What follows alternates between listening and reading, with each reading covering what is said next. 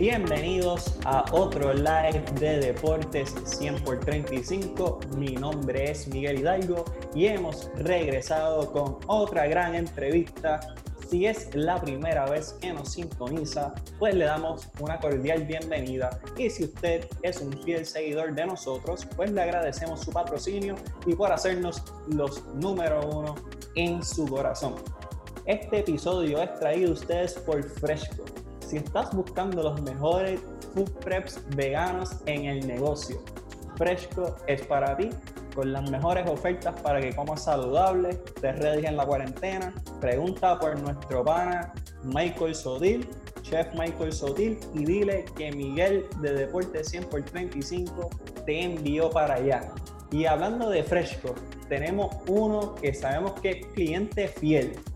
O sea, fiel, fiel, uno de los principales jugadores de tenis de mesa en Puerto Rico y sin duda uno de los pioneros en el crecimiento del tenis de mesa en este país, campeón de la DAI, medallista centroamericano, medallista panamericano. Damas y caballeros, con nosotros Daniel González. Daniel, buenas noches, ¿cómo estás, hermano?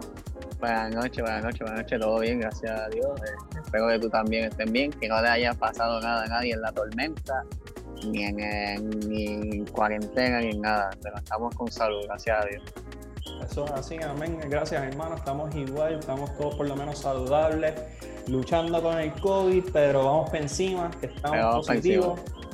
Y tenemos en los controles al internacional Jonathan Basabe, graduado de Full Sail University. Así que tenemos un gran episodio para ustedes hoy. Daniel, como mencioné, uno de los pioneros en el crecimiento del tenis de mesa junto a su familia. Y pues queríamos tener esta conversación con él. Lo primero que te voy a preguntar es, Dani, ¿cómo te tiene Michael Sodil con Fresco? Porque sabemos que a ver, están duro ahora mismo. Están duro, están duro. La verdad que la idea de, hacer, eh, la idea ya en, en, general de hacer meal preps eh, es una idea que, que saca cualquiera de, contexto, porque básicamente, o sea, son mil preps, pero no son cualquier mil preps.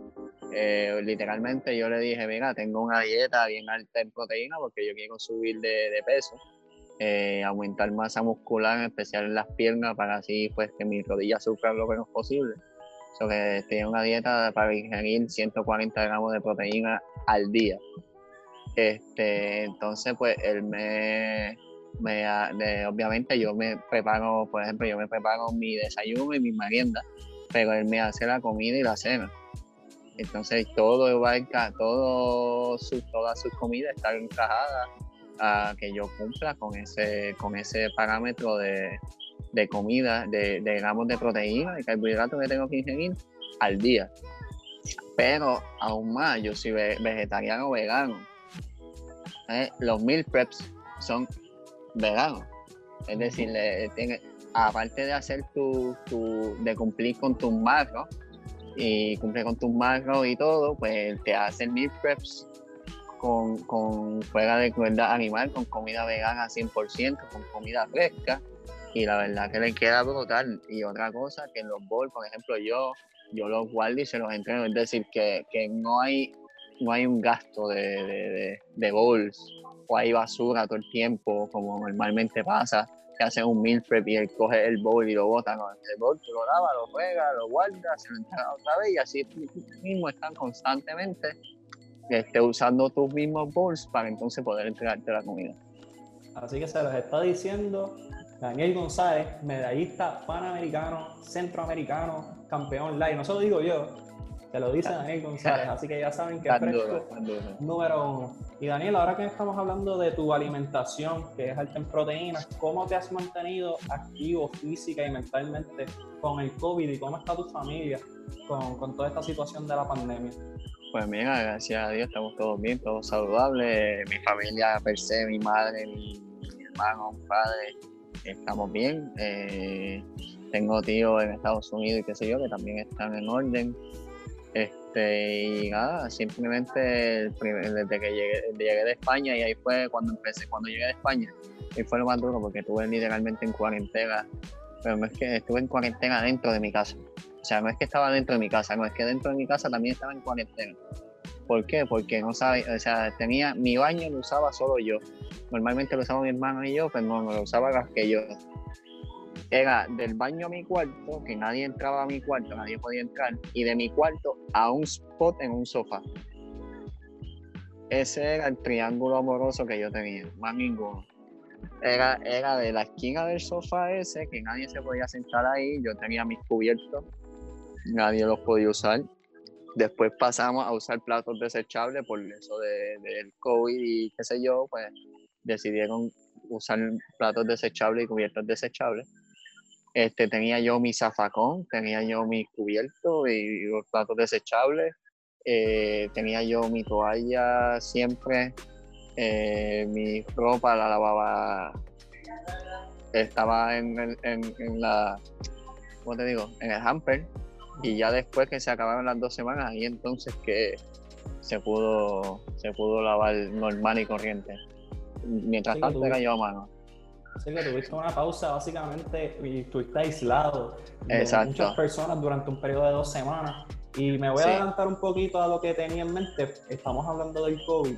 Tú estabas en España cuando el presidente Trump anunció que iba a cancelar todos los vuelos procedentes de Europa a, todas las regiones norteamericanas.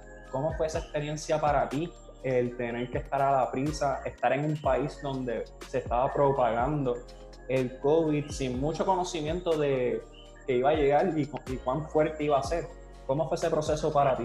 Pues mira, este, fue, fue frustrante. Primero que nada, dos semanas antes de que hubiese el boom del COVID en España, tuve esta camisa aquí, ¿verdad? Pues había, estaba el clásico, brother. Se iba, nosotros compramos tickets para ver el clásico.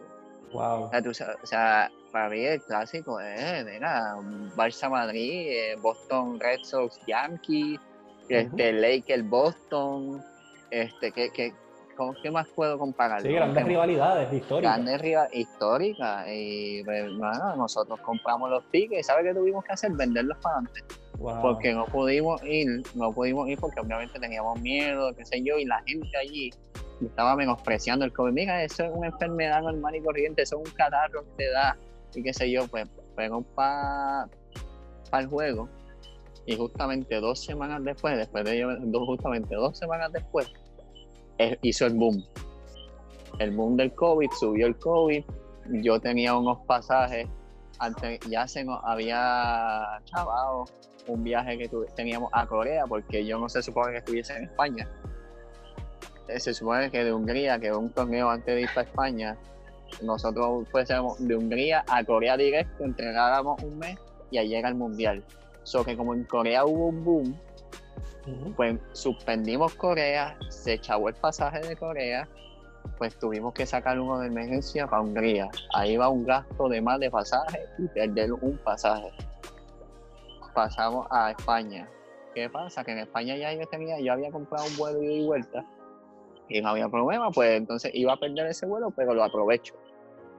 Pero ¿qué pasa? Que sale, que salió el COVID y qué sé yo, pues se compró un pasaje, yo compré un pasaje para el 24. ¿Qué pasa? Que Trump anuncia que iba a cerrar, pero yo lo compré cuando empezó lo del COVID, pues mira, tengo que venirme antes, pues mejor me compré un pasaje y compramos el pasaje para el 24. ¿Qué pasa? Que Trump anuncia que va a cerrar las puertas y que va a ser, estábamos, eh, era un domingo y que va y que se estaba rumorando que se iba a cerrar las puertas el, el, fin de semana que viene. Pues nos compramos pasaje para el viernes. Pues el miércoles se dice que el, Trump va a cerrar las puertas el viernes, o que no podemos, no podíamos ir el viernes porque no podíamos llegar a, a América el viernes a ninguna parte de Estados Unidos. Y nosotros hacíamos escala en Boston. Pues, ¿qué pasa? Pues que tuvieron que comprar otro pasaje de emergencia para el jueves. Es decir, se compraron como tres pasajes en menos de tres días. Así porque, pues, la emergencia, la loquera, eh, eh, todo el mundo ha jorado, porque en España eh, la gente intentaba contactarnos, pero pues de Puerto Rico era las 8 de la noche, en España eran las 2 de la mañana que estaba durmiendo. pues intentamos, mira, no, el pasaje, lo, compramos uno el jueves para que lleguen a Dominicana y después de Dominicana vengan para acá para que puedan viajar. Y ahí pues fue que pudimos salir.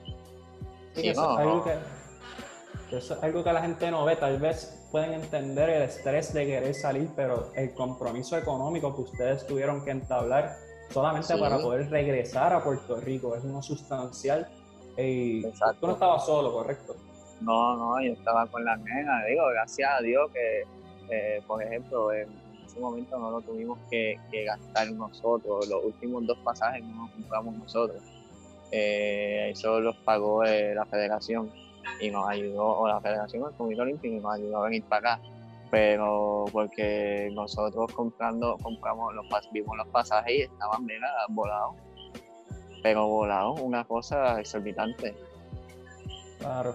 Y por lo menos pudimos llegar a un acuerdo, o sea, de, que lo primario era que ustedes regresaran a Puerto Rico y las federaciones tomaron esa determinación de querer tomar acción y poder lograr que ustedes regresaran. Así que sin duda una experiencia que no quisiéramos que volviera a ocurrir.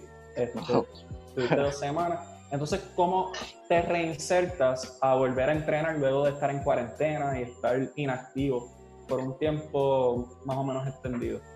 Pues venga, la verdad que no en mi vida yo he estado dos semanas sin darle a la carrera. Desde que yo me acuerdo que yo empecé tener mesa, yo he estado dos semanas sin meterle a la carrera este, pues llegué bien perdido este, a la mesa como tal, porque yo después de la cuarentena que yo tuve eh, voluntaria, de aislamiento voluntario, que yo tuve, que fueron dos semanas, todavía no se podía hacer ningún deporte. So, que yo estuve en mi casa, eh, mi hermano, eh, mi hermano y yo estudiamos lo mismo, que es entrenamiento deportivo y personal. Este, pues yo aproveché que mi hermano tiene que hacer la práctica mi hermano es mejor que yo, pero lleva más tiempo en la universidad que yo, so que él está en la práctica, estaba allá en la práctica. Este, entonces, pues, él estaba allá en la práctica, pues yo aproveché, él tenía que grabar a alguien, a un atleta, y pues me grabó a mí. Entonces, pues yo aproveché y pues hice su programa de entrenamiento que es como práctica, y, ahí pues lo, pues me mantuve, me mantuve en shape con su, con su entrenamiento que él eh, planificó para la práctica, lo usó conmigo y yo pues, me aproveché de, esa, de esa parte y pues me mantuve en shape físicamente. Excelente. exacto. Y mencionas que desde que empezaste a jugar no, no llevabas más de dos semanas sin entrenar.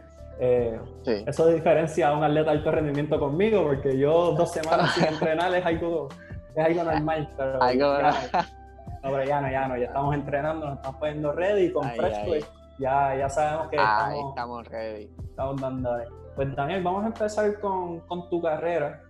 Eh, ¿A qué edad empiezas a jugar tenis de mesa y cómo llegas a, ese deporte que cuando tú empiezas, pues no es uno de los deportes primarios en Puerto Rico? Exacto. Pues mira, yo empecé a jugar tenis de mesa a los 10, pero yo empecé a jugar deporte a los 4. Eh, yo jugaba baloncesto, béisbol y hacía incluso un poco de atletismo eh, no fui a competencia nunca, pero sí entrenaba con pues, atletismo, como, tal, per se. Eh, y jugué voleibol en la escuela desde, bien temprano, desde elemental también. Pero pues, ese de voleibol no lo cuento mucho porque nunca estuve en un equipo como tal y nada. y nunca fui a una práctica como tal en algún sitio.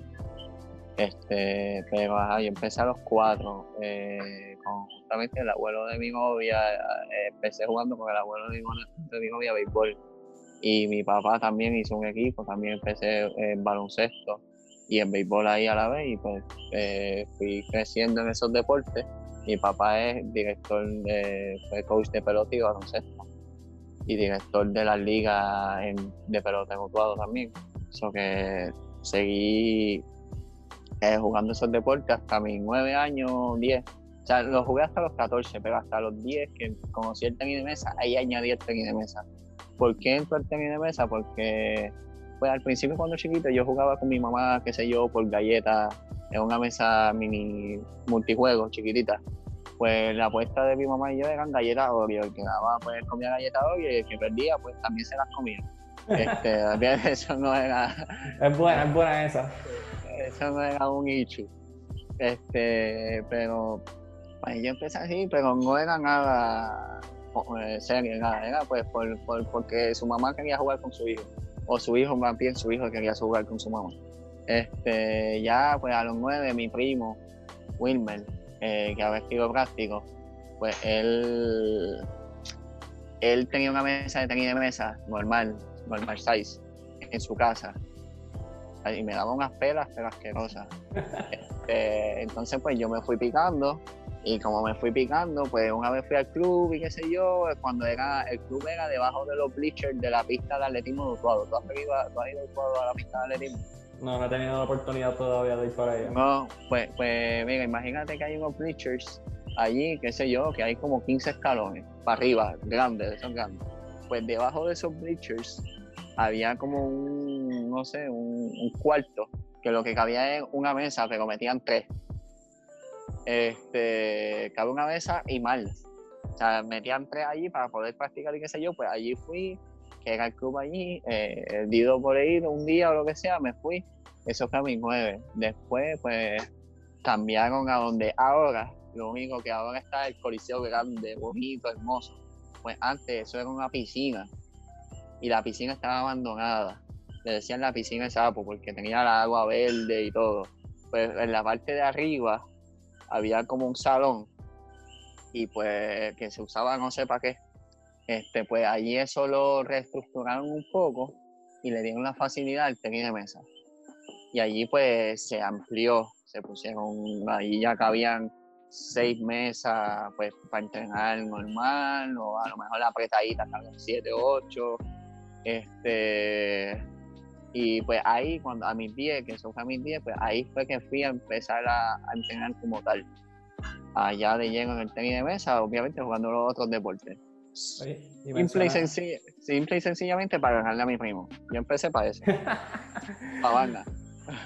Oye, y, es, y, es, curioso porque mencionas, pues, obviamente que lo hacías, aparte de compartir con tu mapa, para, vencer a tu primo. Yo creo que eso es algo de, de los atletas innatos, que cuando tienen familiares que practican el, algún tipo de deporte y cogen, como tú mencionaste, zurras al principio, pues uno quiere, tiene ese fuego de no me vas a volver a ganar. Exacto. Y tú llegaste a un nivel competitivo que encontraste ese deporte y te quedaste por encima de muchos deportes primarios, como mencionas tus papás, pues coach de béisbol, coach de baloncesto, pero tú decides entonces incursionar en el tenis de mesa. Aparte de querer ganarle a tu primo, ¿qué te llamó la atención del deporte de tenis de mesa? Que para aquel entonces, despectivamente o no, se le conocía como ping-pong. Ya sabemos que eso. Ustedes cambiaron ese eso Ya queda, eso ya es historia, sí, sí. Pero, ¿qué, qué te atrajo de ese deporte aparte de ganarle a tu, a tu Pues mira, eh, eh, increíblemente en esa, en esa época yo jugaba pelota y yo era bueno jugando béisbol. Eh, este, llegamos a las nacionales muchas veces y todo eso. Entonces, pues era bueno, me gustaba, jugaba segunda base, pero cuando empecé a practicar tenis de mesa, empecé a jugar mucho mejor béisbol. O sea, iba menos a las prácticas de béisbol y como quiera bateaba más. ¿Cómo? Pues simple y sencillamente porque ahora tenis de mesa así, viene mucho más rápida que la de pelota, está constantemente dándole y mi, mi, corte de pelota decía, venga, si está en ping-pong, venga, déjalo por allá. Eso, no, olvídate de eso, que no va a fallar ningún aquí. Efectivamente, pues no, no fallé, no falla, bateaba toda. Pero hasta que este eh, a los 12 años cogí mi, fue mi primer torneo internacional y ahí pues cambió un poco la cosa. Vi que se podía hacer más, mi primer torneo internacional fue en Cuba. Este, vi cómo era la experiencia, tuve una experiencia bonita, chocante, pero bonita. Eh, y nada, y a los 14 pues me becaron para ir a España y ahí tuve que decidir cambiarlo, eh, pues dejar los otros deportes para meterme Déjame reeducar el tema de Cuba. Ese fue tu primer torneo internacional a los 12 años. ¿Cómo fue esa experiencia para ti de ir a un, a un país diferente, diferente al tuyo, aunque es bastante similar? ¿Y qué aprendiste de ti como jugador en ese torneo cuando estás enfrentándote a jugadores tal vez un poco más experimentados y, tal vez con más, con más competencias internacionales bajo su, su cinturón? Sí, mucho, mucho más. Eh, pues nada, yo era un chamaquito dutuado, que nunca había visto lo que era el mundo nada. Eh, pues obviamente mis papás siempre me quieren dar lo mejor. Eh, vivía en, básicamente, o sea, mi papá es maestro, mi mamá básicamente trabaja, trabaja en la, en la UPR tiene, no somos adinerados, o que ellos me dan lo que pueden y tengo siempre, nunca, no tengo quejas, siempre he tenido un plato de comida en la mesa y, siempre, pues lo más que me chocó en Cuba fue eso, que nosotros vivimos muy bien para lo que... Para todo, el resto, para todo el resto de Latinoamérica. Eh, entonces, pues por más, por, por menos adinerado que tú seas en Puerto Rico, en esos países eres adinerado, literalmente. Entonces, pues, pues aparte de vivir ese choque social, que ese fue el choque más grande, me di cuenta que, en realidad por ser primero, segundo, tercero, cuarto, quinto en Puerto Rico, no significa que eres bueno. O sea, en cierto sentido. Yo cogí como, mira, coño, y hay mucha gente aquí que le meten, o sea, literalmente llegamos aquí y nos rosquearon. O sea, nos dieron nos dieron duro. Significa que, en realidad pues está bien, eres primero de Puerto Rico, o segundo, o tercero, o cuarto. Pero yo soy el primero de Cuba, ¿y qué pasó? O yo soy el primero de Chile, ¿y qué pasó? ¿Me entiendes? Aquí estamos jugando primero contra primero, segundo contra segundo, tercero contra tercero. Tú no eres igual, eh, igual, tú no eres más que yo por ser de Puerto Rico, nada, tú vienes aquí a jugar. Sí, que he visto un contraste de estilos, y pudiste tener de primera instancia ese contraste de cómo es el nivel, cómo era el nivel en Puerto Rico en aquel entonces a cómo estaba el resto de Latinoamérica. y, te abrió los ojos. Sí, mira, Daniel, me, me, resulta muy curioso que tú con 12 años notaste ese aspecto social que uno espera ya cuando uno es más adulto, 18, 20 años, como que fijarse en eso y tú tuviste esa iniciativa desde joven. Desde joven. Lo que, lo que, pasa es que específicamente hubo una historia que, si me permite, te la cuento. Claro, claro que sí. Este, pues es que nosotros éramos, eh, todos los que íbamos, excepto los adultos, que eran los entrenadores, eran cuatro entrenadores y un, y un delegado, o sea que eran cinco. Pero éramos equipos femenino y masculino de menos 13 años y menos 15. Cuatro por equipo, eran decir 16 personas más los 5 íbamos 21, pero eran 16 niños. Imagínate tú, los niños en Puerto Rico, tú sabes que los papás son un poco exagerados, le empacan una, hasta los que no tienen que pagarle. Eh, te vas una semana y te empacan para un mes. Para un mes. Sí, porque, eh, eh, pues, caramba, entonces vas para Cuba, que sabes que es un país de menos recursos, te empacan monchis también para dos años. Mira, olvídate, eh, las maletas eran, eh, cada uno llevaba una maleta gigante, más un bulto de mano, más una maleta. Había, qué sé yo, 60, 50, 60 maletas ahí fácil. Pues un tipo que nos fue a buscar en el, en el, en el aeropuerto, al aeropuerto cogió todas las maletas y las trepó a la guagua. Él cogió todas. No le ayudó a nadie. Las cogió y las subió todas él cogió las maletas cuando llegamos al sitio, cogió todas las maletas y los bultos, los bajó y los llevó al lobby. Ya te estoy hablando cincuenta y pico maletas. El chip, o sea, hay que darle. Para, para arriba, para abajo, para arriba, para abajo, te echabaste la espalda allí porque está, tiene que estar doblado, olvídate tú. Pues entre todos cogimos uno o dos dólares.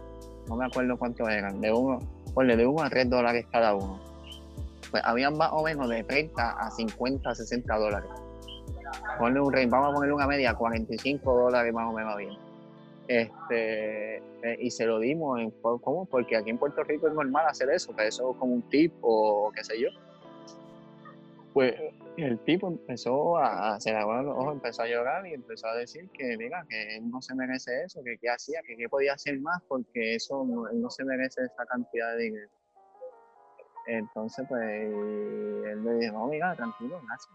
Eso es nuestra forma de agradecerte. Y ellos dijeron, pero mira, es que yo no, no estoy acostumbrado a esto. Y no, mira, eso, tranquilo, muchas gracias, lo que sea. Y pues él le dijo, ustedes, y nos dijo, ustedes saben que aquí me acaban de dar tres meses de mi sueldo. tres meses, o sea, 45, 50 pesos. Son tres, eran tres meses de su sueldo.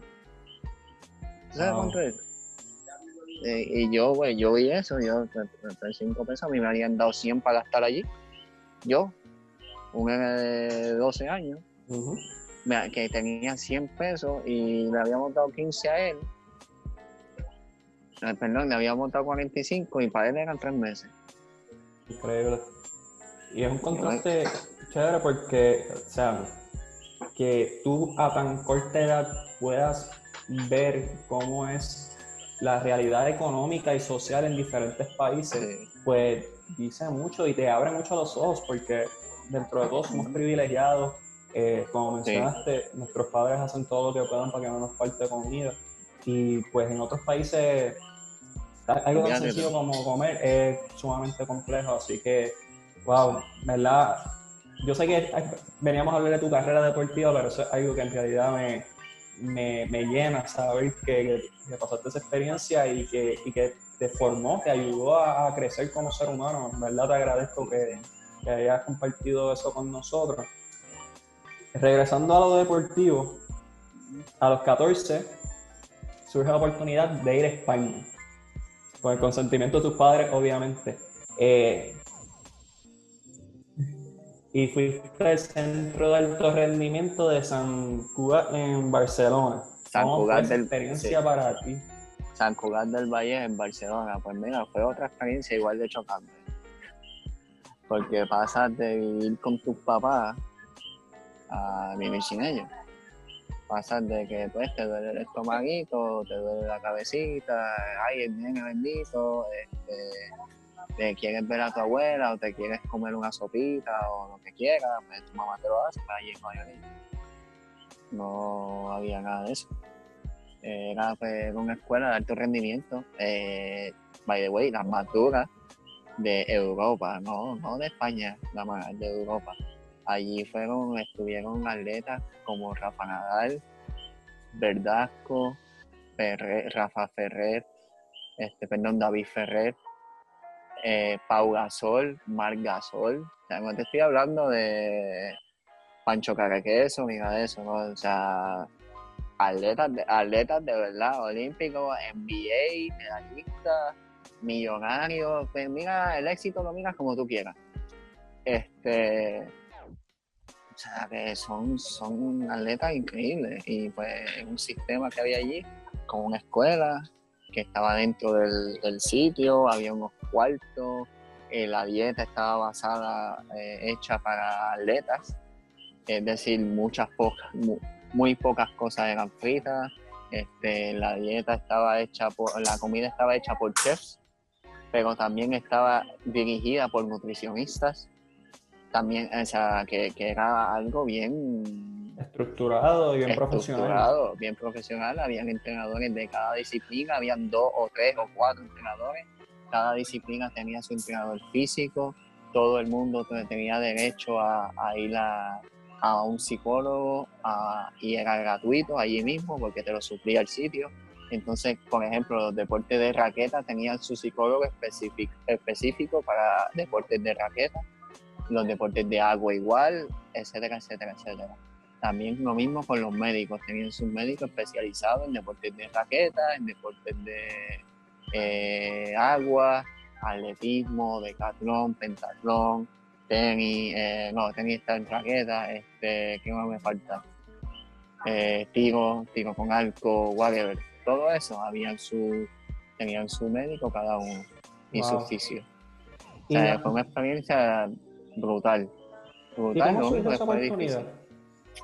Eh, pues mira, fue que para Mayagüez 2010 eh, tenían un proyecto, el DRD, eh, y decidió becar a ocho atletas, cuatro hombres y cuatro, hombres y cuatro mujeres, y pues irlo puliendo para cuando Mayagüez 2010.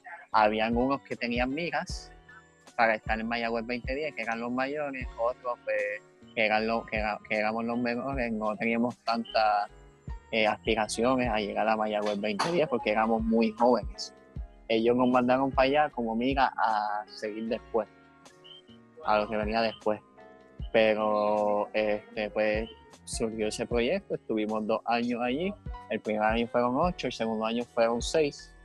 Y nada, eh, fue una experiencia, ver, eh, vivir solo, o sea, bueno, vivir con un compañero, pero sin tu familia, pues era totalmente diferente, una eh, socialmente diferente, el acento es diferente, vivimos en Barcelona, que básicamente eso está en Cataluña, entonces Cataluña es un estado de, España que se quiere independizar de España, son bien eh, mucha gente izquierdista allí, eh, nacionalista, eh, que quieren la independencia para Cataluña, entonces ellos tienen su propio lenguaje, que es catalán. Entonces en la escuela tuvimos muchas veces problemas, por ejemplo, habían clases, el profesor tenía la elección de darle en catalán la clase o darle en castellano, en español. Pues si el profesor quería, tú se lo, tú se lo pedías si el profesor quería, aceptaba dar la clase en castellano. A nadie de la clase le molestaba darle en castellano porque todo el mundo, o la mayoría, hablaban español y catalán. Este, pero hubieron profesores que no les dio la gana y dijeron, pues papi, tú estás en Cataluña, pues tú hablas catalán y la clase se da en catalán y el libro es en catalán. Es decir, te dijeron, aprende catalán o te cuelgas.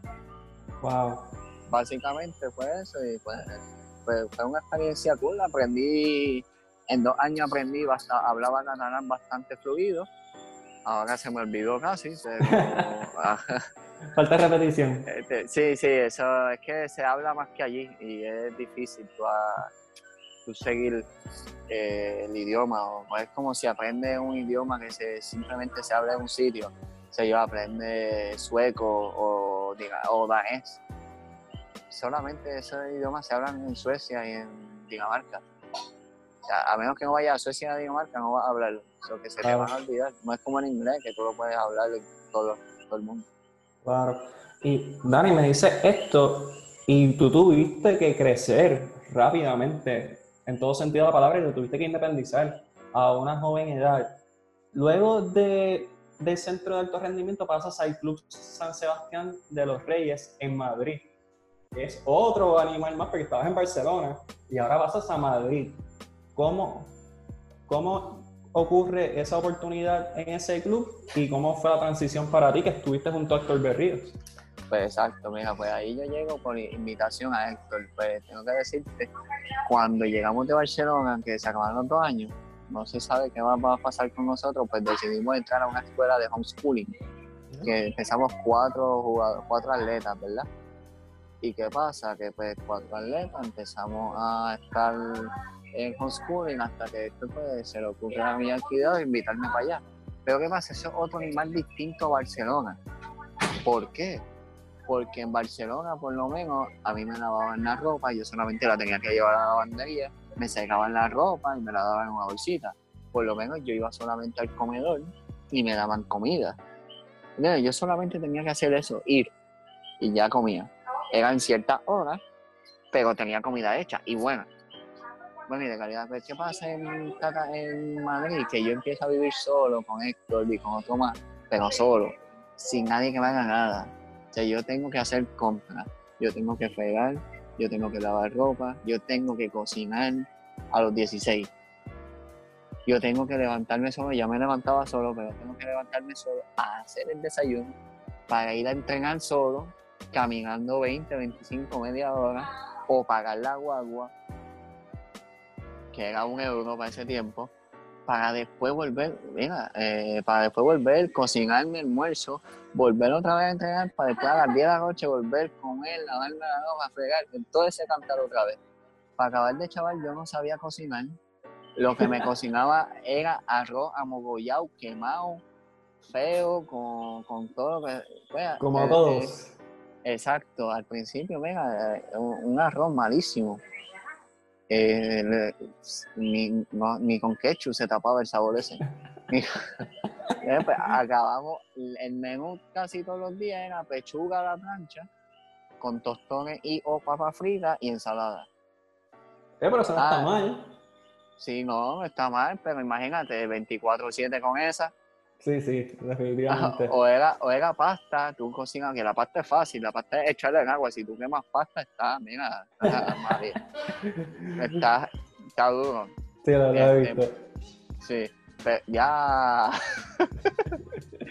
Este, pero, y echarle la salsa, y echarle la salsa que ya viene hecha.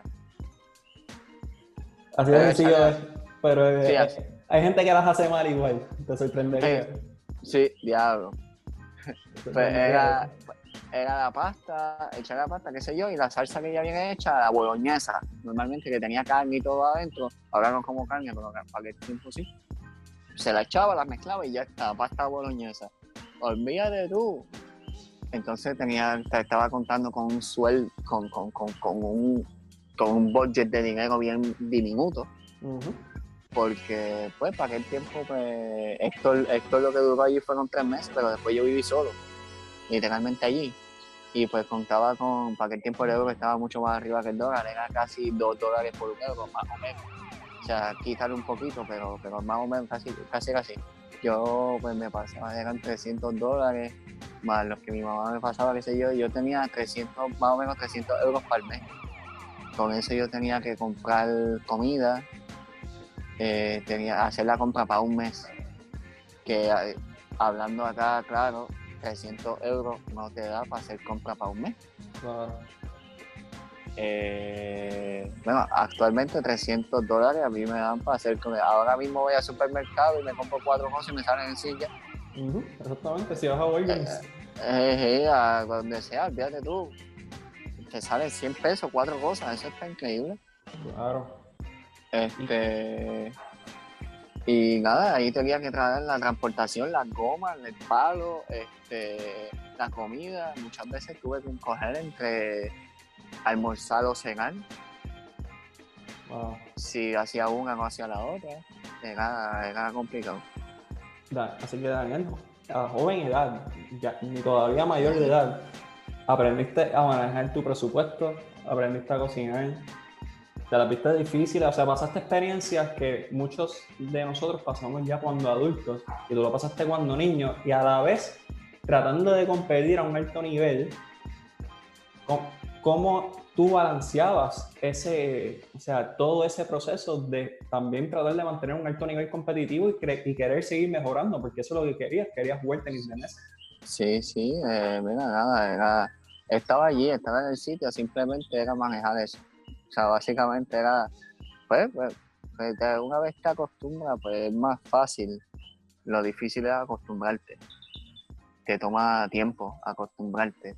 Este, después, pues, tengo que decir que la gente de Madrid, del Club San Sebastián de los Reyes, me ayudaron muchísimo. Por ejemplo, ellos me, me vieron así, me concedieron eh, después eh, después de, los tres meses, creo que fue, al otro me consiguieron como que un trabajito una escuela más o menos, en la cual yo iba martes y jueves dos horas al día y me, y me pagaban como, qué sé yo, 150 euros, 200 al mes, eh, para pues, ayudarme con eso. Eh, se alivió más la carga, por lo menos. después me consiguieron un pase de transporte para coger el transporte gratis. O sea, ellos pagaban el pase. Y yo lo que tenía que hacer era, como yo entrenaba ya de 5 a 7, eh, yo entrenaba ya, eh, déjame ver cómo era. Sí, yo entrenaba de, de, 10 a, de 10 a 12 y de 5 a 7. Pero lo que tenía que hacer era, no mentira, de 5 a 9. Lo que tenía que hacer era entrenar de 5 a 10 y ellos me pagan, y ellos me pagaban el transporte. Ok. Básicamente. ¿Y cuánto tiempo estuviste en el Club San Sebastián? Pues yo estuve desde mis 16 hasta mi... Digo, me pagaban el transporte y me, y me ayudaban con un almuerzo en un restaurante que era auspicio del club. Eso que me... Me, me, sí, pues, pues, mira, imagínate. Para aquella época, venga, olvídate, todo, todo que todo que viniera era bueno. Claro que sí estuve hasta los 19, desde mis 16 hasta los 19 y ahí fue que, que partí hacia Suecia.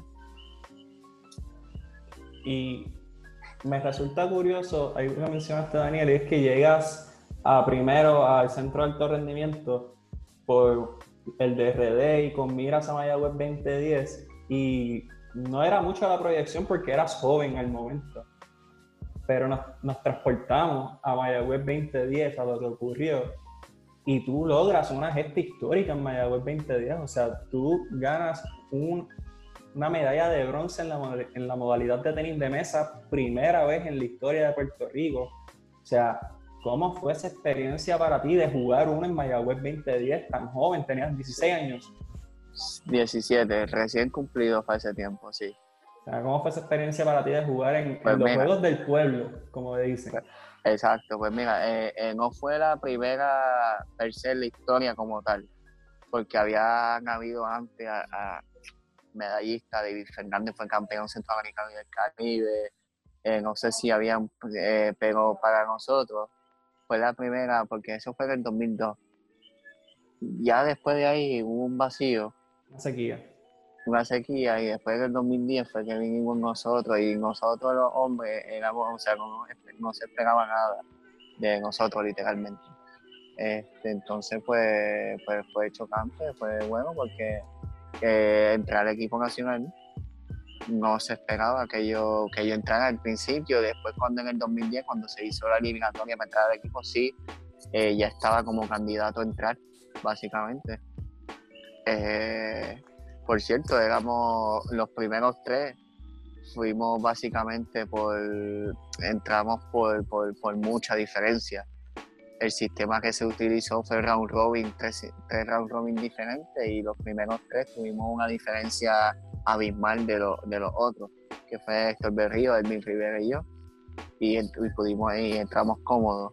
Los demás, pues el cuarto jugador fue más luchado, pero esa experiencia fue increíble. Ahí fue otra experiencia diferente también, que no he vivido nunca. Bueno, sí, es, parecida a la de los centroamericanos en Veracruz y en, y en, y en Colombia, porque básicamente nosotros jugamos, eh, aunque fuese en otro país, en Veracruz y en Colombia, nosotros básicamente jugamos como local, porque había tanto puertorriqueño, tanto puertorriqueño, digo, en Veracruz no tanto, pero en Colombia. Sí, yo estaba allí Sí, sí, o sea, me acuerdo de eso de todo, todo, todo, todo eso, bonito, por ahí para abajo, olvídate tú, ni colombianos habían allí. es realidad, es la realidad. Sí, entonces pues básicamente fue jugar como local en otro país. Pero fue algo cool, fue algo cool, la verdad que sí. ¿Y cómo te sentiste? Porque ganar una medalla centroamericana, panamericana, obviamente a mucha honra y, y representa todo el sacrificio que uno como atleta hace, pero ganar una medalla en tu isla, ¿cómo fue para ti esa experiencia y esa oportunidad, mano? Pues mira, allí fue mi, estaba mi tío, digo mi tío, no, mis tíos, había muchos tíos míos allí, este, mucha familia mía. Eh, fue la primera vez que vi a mi papá llorar, eh, simplemente por la emoción de ganar mi pantalla, no sabía o sea, para mí era grande, era, era, era guau, pero como era tan joven, eh, pues no sabía casi la importancia de los juegos centroamericanos y del Caribe. O sea, en realidad yo no, no me, ¿cómo te digo? No me, no me, no me veía. Básicamente nunca me vi siendo equipo nacional o jugando en unos juegos o siempre, como te dije al principio, simplemente no me he jugado jugando pelota, básquet, ping pong. ¿Entiendes? O sea, que nunca me vi como, como un atleta.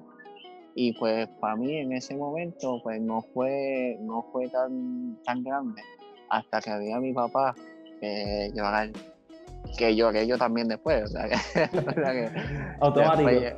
automático, entonces pues ahí dije, wow, esto es, esto es grande, lo hicimos, lo hicimos bien, llegamos un equipo bueno, y poco a poco pues me fui educando en lo que fue todo ese juego y, significó mucho.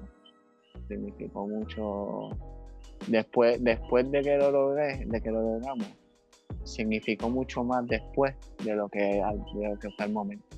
Claro porque con los años con la madurez y con lo que has vivido obviamente hemos visto cómo el tenis de mesa ha pasado a ser básicamente el deporte primario en Puerto Rico ahora mismo después del béisbol en cuestión de resultados. O sea, definitivamente fue un momento que catapultó y creó un movimiento que fue el tenis de mesa que ahora mismo bueno, tú sabes porque tú eres uno de los protagonistas. Ahora está en su mejor momento y lo que falta.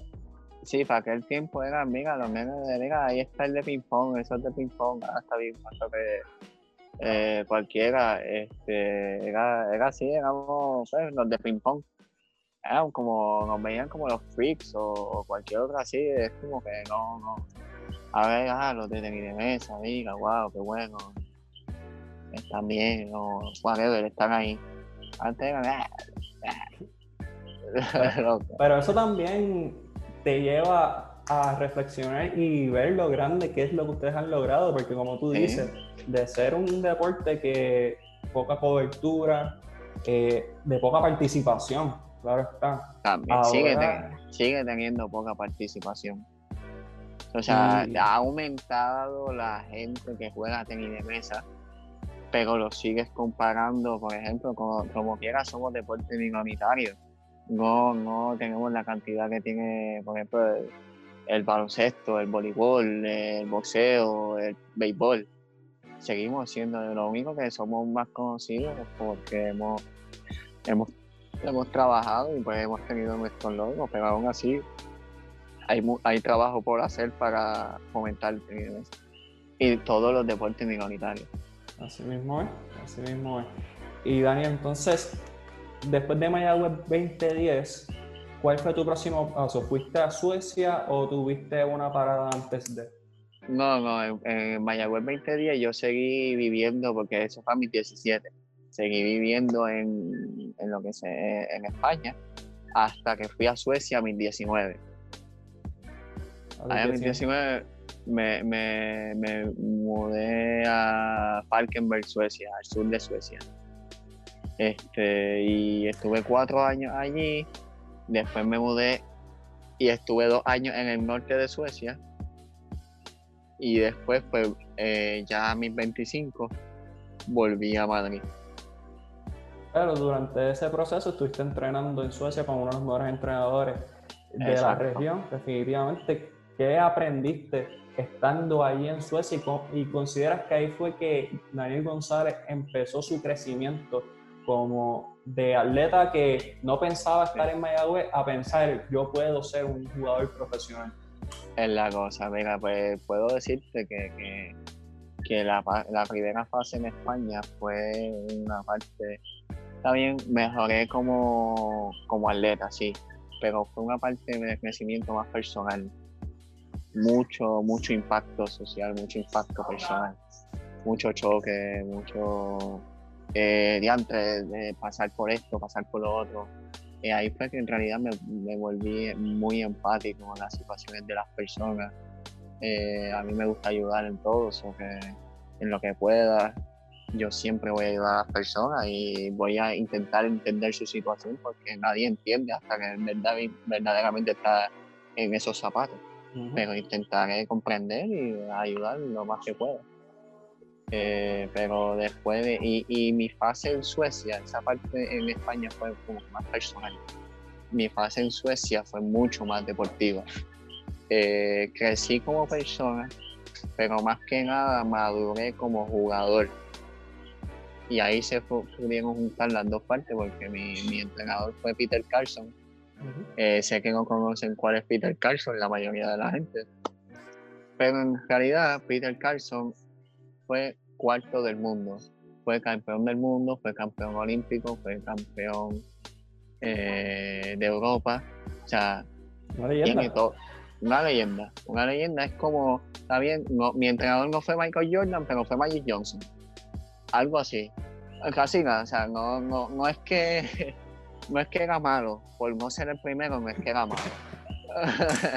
Entonces, pues, pues él, nos enseñó mucho. Eh, ahí fue donde en realidad eh, maduré como jugador y eh, como jugador pasé ese, ese chip, pasó de ser como que el chamaquito que jugaba o que iba a entrenar y pensaba que estaba trabajando, pero en realidad no estaba trabajando, o sí estaba trabajando, pero no era, no era lo que tenía más bien era un hábito no estaba trabajando inteligentemente, no estaba dándole duro a lo que tenía que hacer, no estaba saliendo de la burbuja eh, hice una conciencia de entrenamiento mayormente en Suecia. Entonces, una estructura. Una estructura, exacto. El entrenador me tuvo muchísimo que ver. Cambió mucho mi mentalidad de juego, mi mentalidad de ver la vida per se, mi mentalidad de ver la mesa, eh, de, de, que no es trabajar, es trabajar inteligente, es trabajar duro, pero no, no es que haga el hábito simplemente de trabajar, es que de verdaderamente trabajes lo que tienes que trabajar siempre. O sea, no, es por ejemplo, mira, pues hoy no tengo ganas de hacer esto, qué sé yo, eh, eh, en, en, atletismo o en, o en, baloncesto. Mira, hoy no tengo ganas de tirar la jumpa en mi range eres malo en la jump mid range, pero como hoy no tienen ganas, pues hoy no lo hacen. Pues no, hoy no tienen ganas, hoy, precisamente hoy, lo va a hacer. Porque no tienen ganas de hacer esa jump para mejorar esa jump. Que trabajar deficiencias.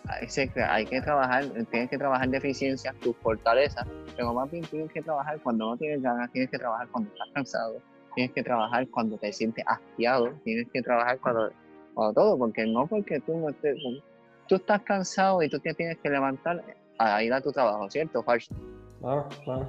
Pues sí, porque si no, ah, chavo, eh, yo tengo que trabajar, porque si no mejoro. Eh, básicamente esa es la, esa es la, conciencia que me creó ese entrenador y que básicamente, pues que obviamente me enseñó a ver el tenis de mesa y la vida de un punto de vista diferente, aún eh, el punto de vista social fue más en España, pero ahí me enseñó una persona, en España me enseñó por cantazos, porque pues llegué y me chocó.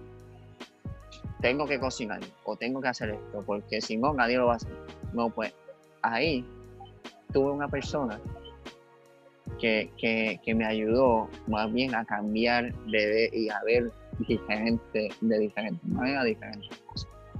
Y eso fue lo que me ayudó.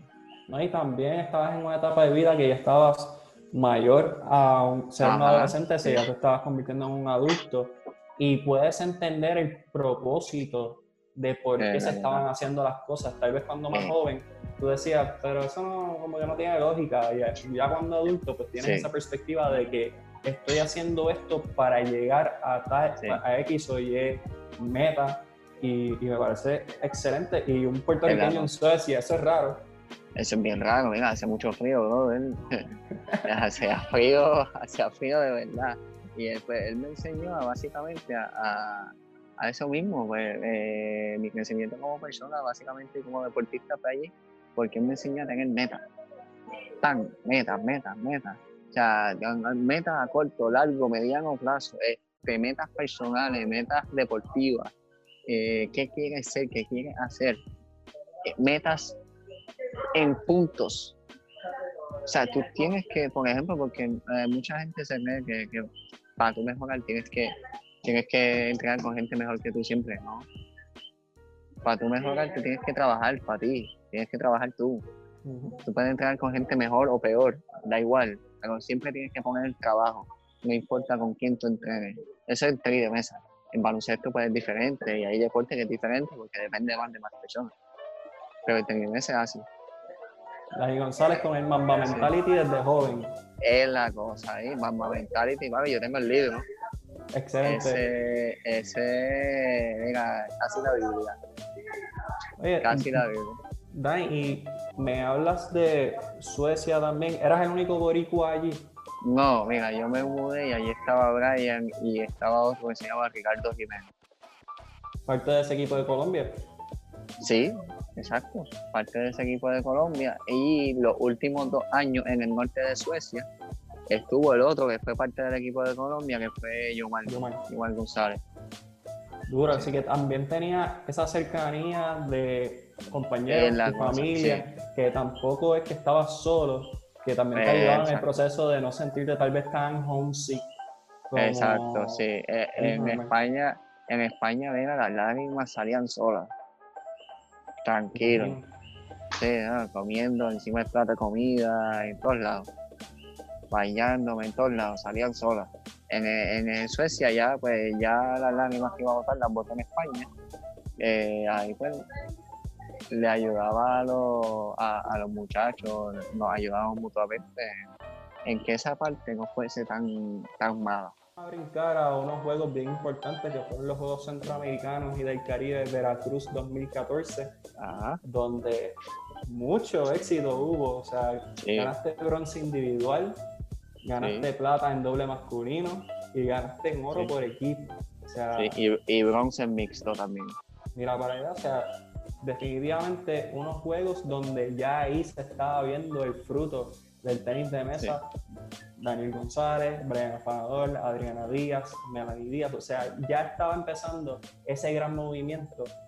Estás viendo, un, eres una persona diferente en esos juegos comparado con Mayagüez 2010.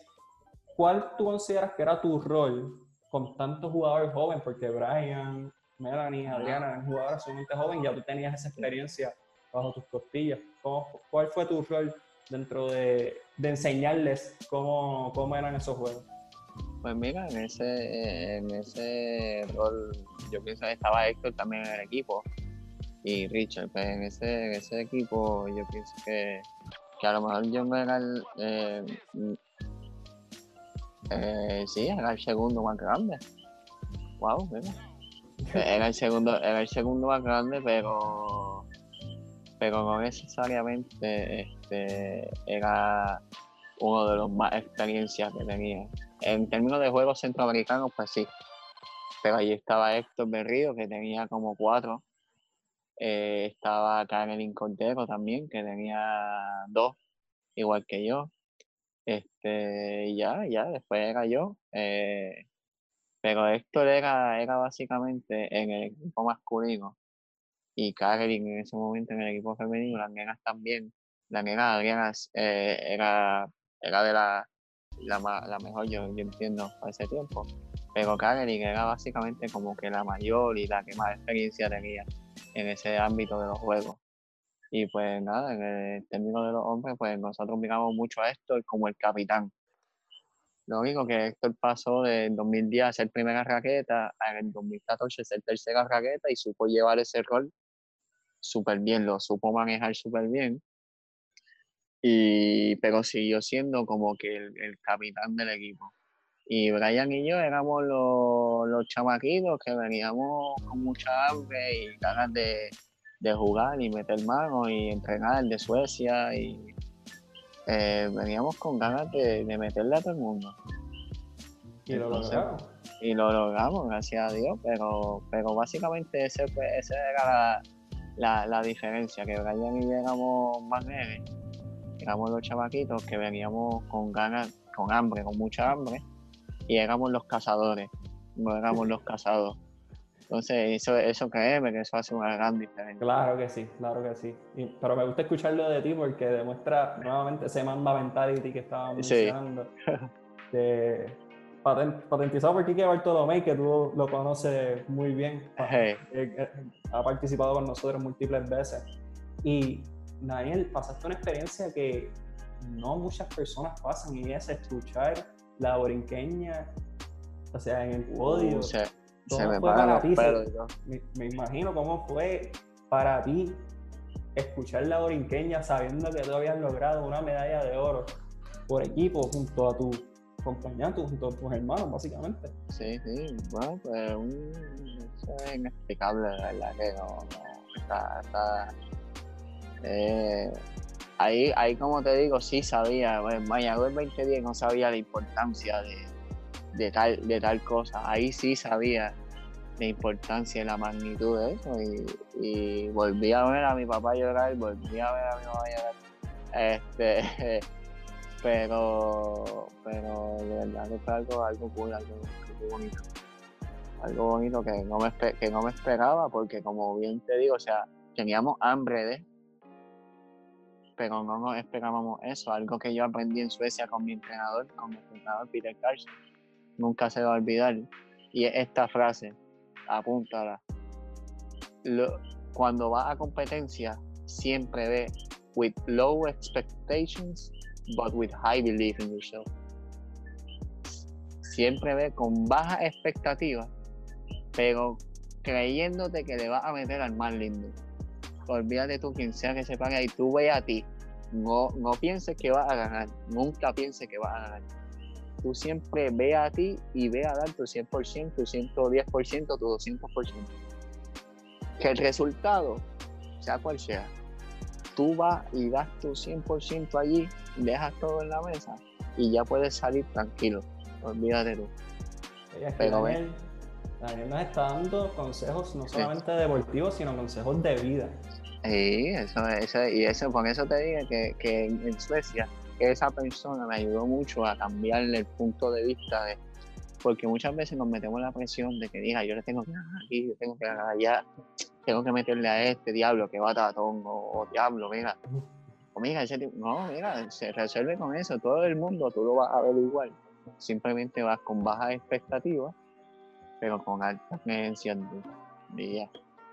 Me gusta. Y te entonces te las preguntas que si cuando ibas a Veracruz, antes de tú pisar en México, si los logros que, llegaron a alcanzar, si tú considerabas que eran accesibles pero me dices que sobrepasaron expectativas, o sea, que iban ustedes, pero que eso no estaba escrito. Por mucho, por mucho, venga, nosotros, para empezar, el eh, Iván, eso, eh, la federación, eh, el Departamento de Recreación y Deporte y eso, y el Comité Olímpico hace un análisis antes y le pregunta a las federaciones cuántas medallas piensan que pueden coger y qué sé yo. Pues el presidente de la federación de nosotros dijo dos o tres. Y, y pues da la casualidad que el primer día cogimos, o los primeros dos días cogimos dos de oro. O que, que, fue un, wow. Sí, un buen punto de partida y nosotros vimos eso y nada, eh, eh, mantuvimos la esperanza, la esperanza, la motivación alta. Y a pesar de que estábamos muertos, porque créeme que estábamos muertos en vida, eh, pero, pero le, pudimos meter en bola. Definitivamente. Y el momentum continúa en el ciclo olímpico porque van a unos Juegos Panamericanos en Toronto 2015 y tú ganas una medalla de bronce también. O sea, ya en este momento, en Toronto 2015, ves el resultado ya ahí tú consideras que Puerto Rico como tal, o sea, ustedes como representantes del tenis de mesa puertorriqueño dieron ese brinco a ser uno de los países contendientes de la región? Mira, en realidad no, porque, o sea, nosotros, eh, quitando los juegos, o sea, por ejemplo, en 2013 nosotros fuimos subcampeones latinoamericanos, eh, 2013, 2014, 2014. Antes de los Juegos Centroamericanos se dio el campeonato latinoamericano en Dominicana y llegamos segundo. Eh, entonces después en otro campeonato latinoamericano llegamos tercero. Eh, estábamos ya en cuartos de finales. En, eso que nosotros veníamos por ahí, pero nosotros eh, en, los deportes, si tú llegas primero o segundo una vez, solo puede hacer mucha gente. Lo que no puede hacer mucha gente es mantenerse ahí. La consistencia.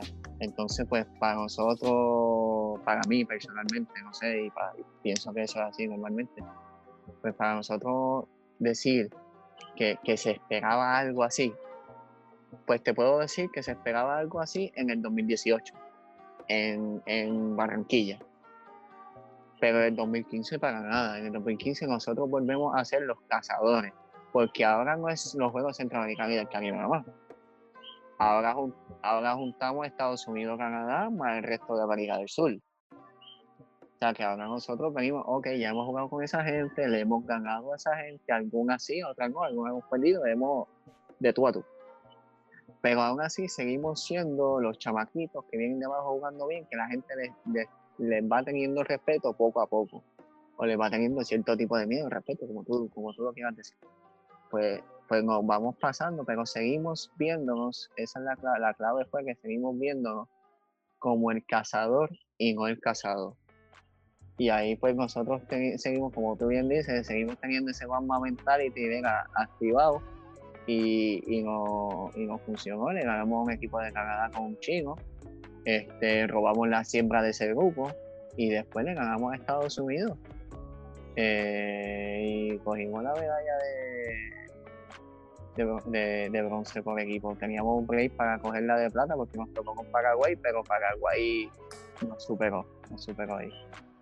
Pero mencionas eso, que exponencialmente te vas enfrentando a mejor competencia, pero con la misma mentalidad underdog, y, va, y van obteniendo resultados. O sea, no, no se puede pasar por alto que ustedes, pues en unos Panamericanos como Toronto 2015, empiezan a enfrentarse a Brasil, a Estados Unidos, a Canadá, que representa una competencia mayor a lo que puede presentar tal vez un país como, no sin menospreciar, pero un equipo tal vez como Colombia o Dominicana, etcétera, etcétera, que tienen grandes competidores, pero dan, eh, empiezan a dar ese brinco.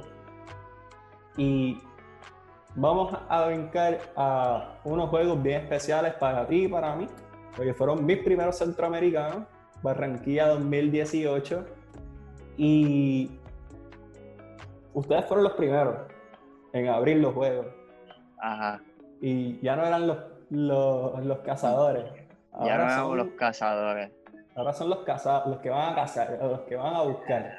Ahora somos la presa, exacto. ahora, ahora es diferente, pero ahí ahí, gracias a Dios, teníamos mucho más el apoyo de lo que viene siendo el medio, los medios. Eh, Ricardo Torres ya no, nos lleva comiendo desde, mira, que no somos pacho desde, el piso. Él nos lleva comiendo desde el piso y, ahí nos, denominó a nosotros como los Combat Kids en Toronto y ya somos conocidos como los Combat Kids, etcétera, etcétera.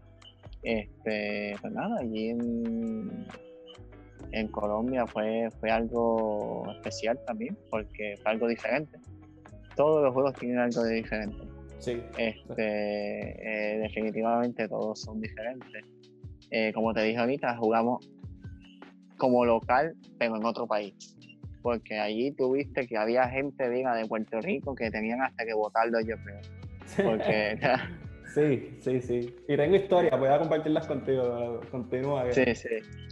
Este, pues nada, en, en Barranquilla, 2018 fue, fue, algo, algo especial eh, porque pues, eh, fue un centroamericano que tuvieron villa, porque Veracruz no tuvo villa, porque trabajamos con la villa, estuvimos en la villa, este, fueron para allá, también eh, una coincidencia es que mi, pues, mi familia fue para allá pero también yo, ¿cómo te digo? Yo cumplo años siempre en, eso, en, eso, en esos juegos, per que mi cumpleaños es en julio.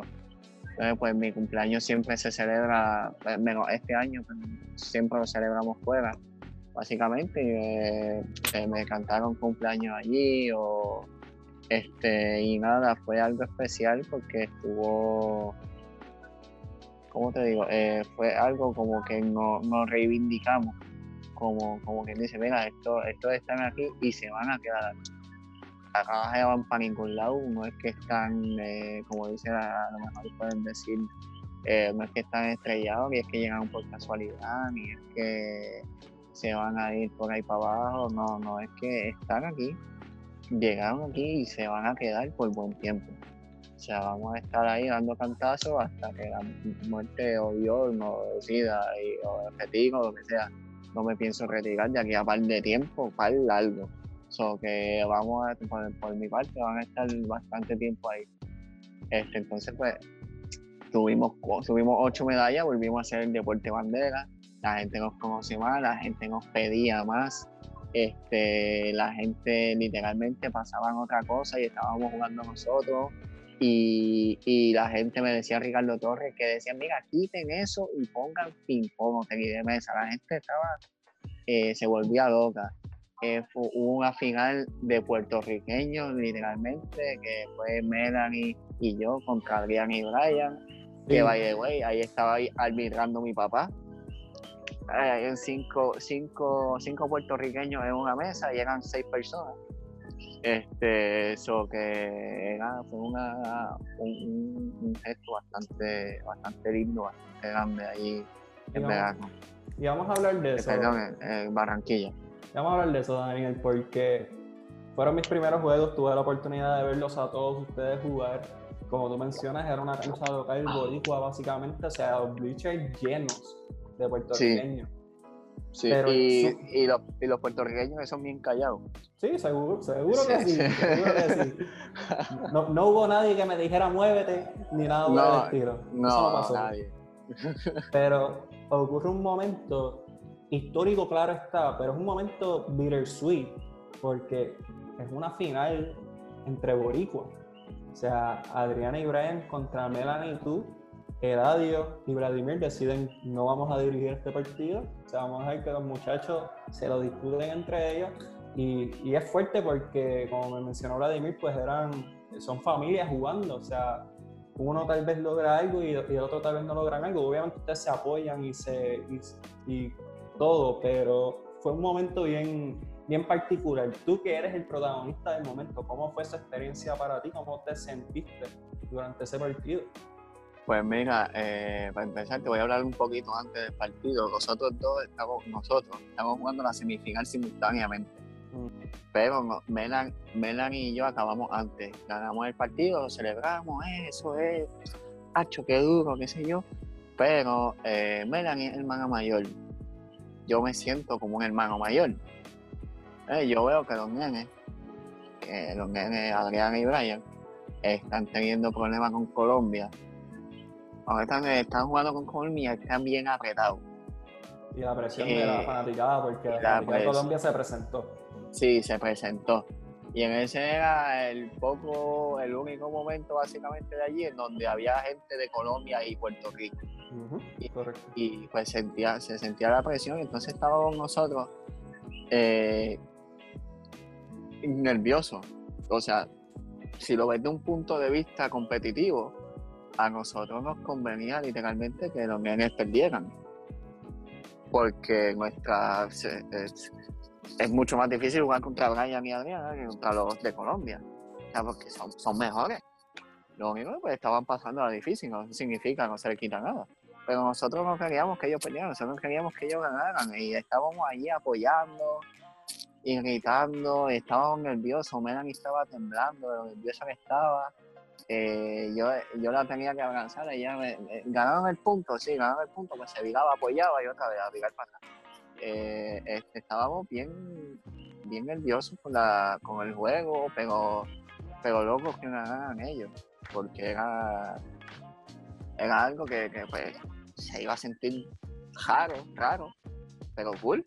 Este, jugar en contra, qué sé yo, en contra de la final y, y así mismo fue, fue, se sintió raro, pero se sintió súper cool. Este, pues nosotros jugamos en serio.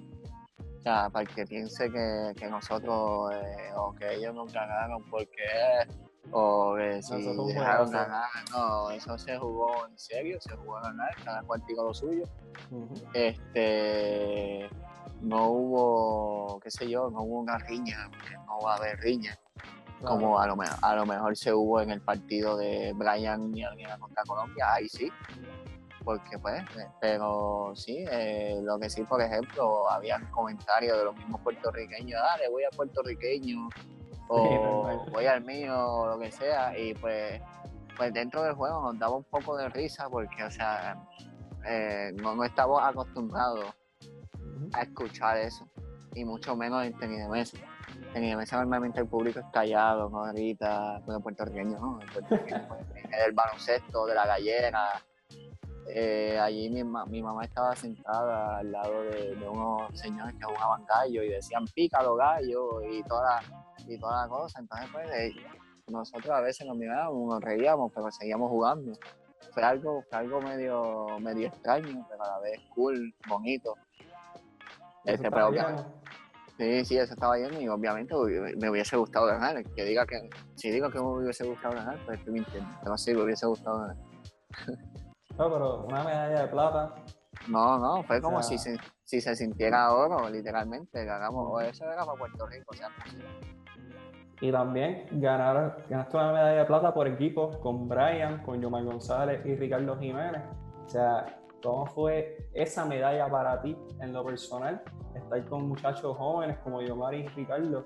Y esa es su primera medalla básicamente centroamericana Eh, pues mira, fue, fue algo, nosotros habíamos ganado oro en los centroamericanos pasados, pero en estos centroamericanos habíamos perdido a Héctor.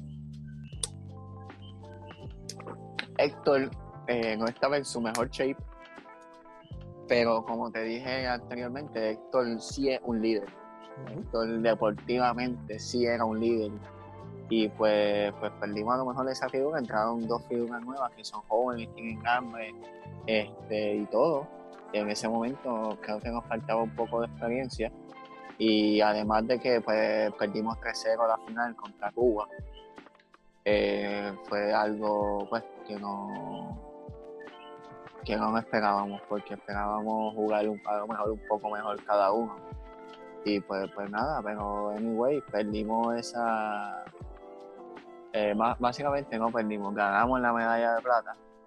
Eh, entonces, pues pienso que, en realidad pudimos haberlo hecho mejor, pero de verdad lo hicimos bien. definitivamente, y como mencionaste, de ser ese equipo que eran los cazadores a ser protagonistas en la presa, lo hicieron excelentemente.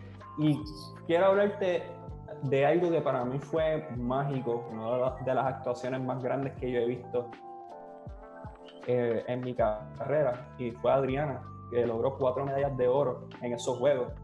Eh, obviamente tú viste cómo ella estaba, o sea, el cansancio era real, o sea, ella tuvo partidos muy fuertes con México, con Colombia, o sea, ella tuvo fuerte. mi, mi, cansancio era real y yo no llegué a cuatro finales. Imagínate el de ella. Exacto. cuando, tú ves algo así, tú, obviamente tú compartes con ella, eh, la ves entrenar, o sea, te maravillas a veces de las cosas que ella ha logrado, especialmente en ese, en ese escenario como Barranquilla 2018? Pues te, te podría decir que sí, en cierta manera, pero en realidad no. O sea, te puedo decir que sí, eh, porque sigue siendo una niña, o sea, seguía siendo una niña. Por más grande o por más de esto que seguía siendo una muchachita de 18 años ahorita estábamos hablando de que con 18 años muchas veces no tiene la madurez para hacer muchas cosas. Y, ella hizo eso con 18, 17 años. O sea, está, duro. Es impresionante. Pero por otra parte te digo, mira, no. Porque por eso mismo, porque la veo todos los días. Trabajo con, he trabajado con ella, trabajo con ella, este, entreno con ella, comparto con ella eh, ¿Qué te puedo decir? Que, que, que Adriana es una mentalidad diferente. Olvídate tú de del talento aquí. Eso, eso sí se ve. Lo que no se ve es lo que está acá. Y, y, y ahí, ahí es donde de verdad ella está dura. Ahí que no se ve, eso es lo que no se ve, lo que no se siente, pero lo que más afecta y de verdad que ahí, ahí es que ella está, mira, ella eh, obviamente tiene que estar dura en todas las otras facetas, pero donde más domina es la mente, la mente de ella es, dura, de verdad que sí, ella confía en ella, ella en el momento de, del clutch, como lo llamamos acá, ejecuta, gane o pierda. O sea, olvídate tú ganar o perder. No, ella ejecuta.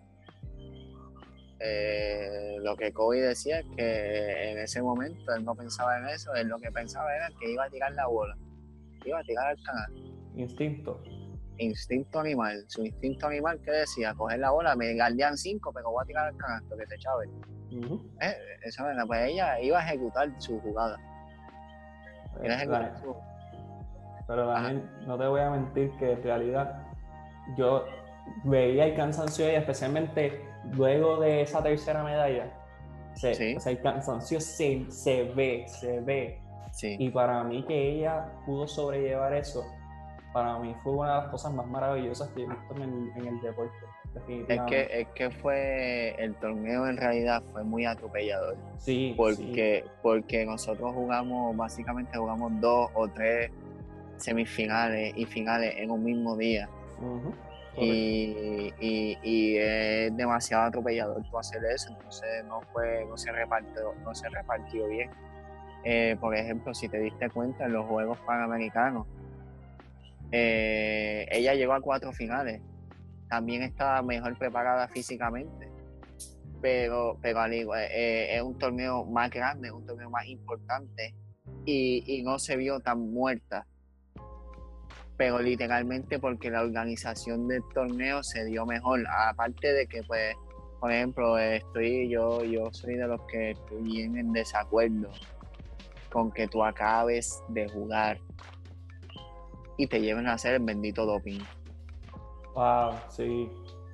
Bien difícil. O sea, ellas estuvieron, o sea, tú acabas de jugar, tú estás básicamente deshidratado, porque que esté hidratado después de acción deportiva está difícil. Porque tú vas a acabar básicamente, entonces tienes que ir a orinar. ¿Quién tiene ganas de orinar después de correr? O después de, no, no. Están muertos, ya están muertos. Sí, ya están muertos. Brother, tú no, no tienes. Entonces te mandan a beber agua, un montón de agua, un montón de agua. Ellas estuvieron hasta tres horas allí metidas. Wow. Tres, cuatro horas allí metidas porque no podían orinar y no, o sea, no puedes salir, no te puedes ir. Claro que no. No. Entonces tenías que competir al otro día y qué sé yo, y eso daba mala y eso, pues, es difícil. Afecta, todo el patrón, o sea, porque afecta el patrón de sueño, el patrón de descanso, el, el patrón de terapia, o sea, es, sumamente atropellado y en Colombia estaba bien difícil. Y en Colombia se estaba bien difícil, estaba bien complicado. Y pues, eh, como te digo, ok, físicamente sí, fue, como tú dices, fue sorprendente, sí. Pero, pero como de mente ya está tan dura. Lo llevo viendo. Eh, pues diablo, está, está dura, está dura, pero está bien sólida. Es sorprendente en cierto aspecto, pero mira, yo veo cómo trabaja, brother. No, hay, no hay break, no hay break, no hay break. Yo veo cómo ella es, veo su confianza, veo su. En todo, en todo. O sea, lo mismo que yo hice con mi primo, que mi primo me ganaba en ping-pong. Y qué sé yo, ella, mira, jugamos PlayStation y es lo mismo tenemos una guerra en el 2K que es increíble. en el 2K, en el FIFA, en cualquier cosa, papi. Eso es un, es un pique. A guerrear, olvídate de eso. Y eso es, y trash talk y todo. O sea, uh, me gusta, me gusta. Sí, sí, es trash talk y todo. Y apostamos bobería, qué sé yo, me compras el helado, whatever, pero cosas así. Oye, este, vamos, voy a apuntar eso, voy a apuntar eso y vamos a hacer un jueguito de deporte 100 por 35 contra, contra Familia Díaz en PlayStation. Voy a buscarme mi equipito y vamos a hacer algo. Sí, papi, no sé, ella está, ella es tan competitiva, aunque esté muerta. Ah, mira, puede estar muerta, pero el payito va a meter las manos, de eso. Y no se va a dejar ganar. No, no, no, eso no está en el libreto. No, definitivamente no. Definitivamente una, es una atleta diferente, como tú has mencionado. Daniel, voy a brincar a un evento que fue único en su clase en Puerto Rico. Por primera vez se celebró el ITTF Continental Cup Panamérica 2019. Tú, tú, Brian, Adriana y Melanie tuvieron la oportunidad de jugar en Puerto Rico pero es diferente a un Mayagüez 2010, porque Mayagüez 2010 es un evento multitudinario donde diferentes disciplinas participan. Esta vez el tenis de mesa era el foco único y central de un torneo sumamente prestigioso y de gran calidad. O sea, los tenemos ustedes y teníamos a un jugador como Hugo Calderano de Brasil. o sea, definitivamente algo único en su clase tú como de los pioneros en el movimiento del tenis de mesa, ¿cómo fue para ti ver un Coliseo Mario Quijote Morales lleno a capacidad para ver tenis de mesa? ¿Cómo, o sea, del 2010 al 2019? Eso es sorprendente, eso sí es sorprendente. Eso no lo había visto nunca. Ni, mira, eso es donde único pasa, eso es en China, en cosas así países así, Japón, China, Corea, a lo mejor Alemania, porque si se juega un mundial o una final de, Champions League en el sitio, pues la gente lo va a apoyar, sí. Pero eso en América, en Latinoamérica, en América completo. Imposible, en Europa casi normal. No, un torneo. La Copa Europea se estaba jugando en el mismo momento y no había público casi. Las taquillas eran gratis y no entraba la gente. Y en Puerto Rico repleto. O sea, lleno a capacidad. Eso es increíble, brother. Ese, y pasar de estar del 2010, que la taquilla fue gratis, que fue en San Germán y se llenó eso allí, pero no es lo mismo llegar a la chica esa de San Germán de la Inter a coger y llegar el Quijote vendiendo el ticket. Y lleno, lleno capacidad. Y, lleno. Y ver a la tuya metiendo en las manos a todo el mundo. Sí, eh, sentí, ¿no? Eh, definitivamente de las veces que más he estado nervioso en mi vida jugando. Fue, fue ahí. Eh, ¿Cómo juego? ¿Qué hago? ¿Qué, ¿Cómo me veo? ¿Qué, qué? Yo sé, muchas cosas. Sí, porque es diferente. tienes a tu familia, tienes a tus amistades, tienes a los chicos que te ven, o sea, tienes a todo Puerto Rico. No, y el que no te está viendo por en vivo te está viendo por televisión. También. Eh, entonces, pues era algo, wow, o sea, la, los mismos compañeros, eh, colegas, los mismos colegas que vienen de afuera, dicen, wow, o sea, porque la, la Copa es un, es un servicio, es un torneo de calidad pero es de calidad desde la mesa, desde la preparación de la mesa hasta todo, hasta el hotel, el trato, eh, las facilidades, las acomodaciones, todo, todo es de alta calidad. Y ellos dijeron, mira, eh, wow, o sea, no hay otra palabra, esta expresión es wow. Cualquier cosa que ellos se les ofrecían, la gente estaba ahí para ayudarlos ellos nunca en su vida habían llegado a Latinoamérica y habían tenido que firmar un autógrafo. La gente no le pedía. Así era, así era aquí. Que ver que la gente tenía que salir con seguridad en tenis de mesa. Mira, eso no pasa. Eh, los de ping-pong nunca salían con seguridad. Ahora tenían que salir con seguridad. Eh, ellos, eh, me refiero a, los, a los de afuera imagínate Adriana y nosotros. Claro, claro que sí. Y como tú mencionas, el boricua tampoco es muy callado. exacto. Sí, eso también era diferente para ellos. Sí, sí, yo, mira, pero a pesar de todo, el pueblo, el pueblo se comportó bien. porque, No, o sea, hizo alboroto, se hizo alboroto, sí. Pero cuando se tenía que hacer alboroto, sea, hubo uno que otro, qué sé yo, pero eso pasa en todo el mundo. Claro. Eh, pero, pero cuando se tenía que, cuando se podía, se hizo, y cuando no se podía, pues mira, la mayoría de la gente siguió, siguió el reglamento, el reglamento no escrito. Eh, entonces, pues la gente se volvió loca, mira, de cuando Adriana no se tiraron a la cancha, también tenemos que decir que, por ejemplo, Hugo accedió a jugar la final más temprano para que entonces la final de Adriana fuese más tarde, fuese televisada. Eh, o sea, muchas cosas y de verdad se dio súper bien. Fue una, una experiencia, de verdad que eso sí que fue una experiencia inolvidable. Y eso también es bueno escucharlo de, de los protagonistas porque para nosotros en los medios pues entendemos lo grande que es pero como tú mencionas, ustedes vienen desde chiquitos, desde Utuado, desde que no había cobertura. Nada, cero. Todos los medios y todo Puerto Rico en un mismo lugar para presenciar un partido. Un partido, de, sí. De, altísima calidad, o sea, nada que envidiar a ninguna parte del mundo. No, estaba estaban dos top 30 del mundo jugando ahí.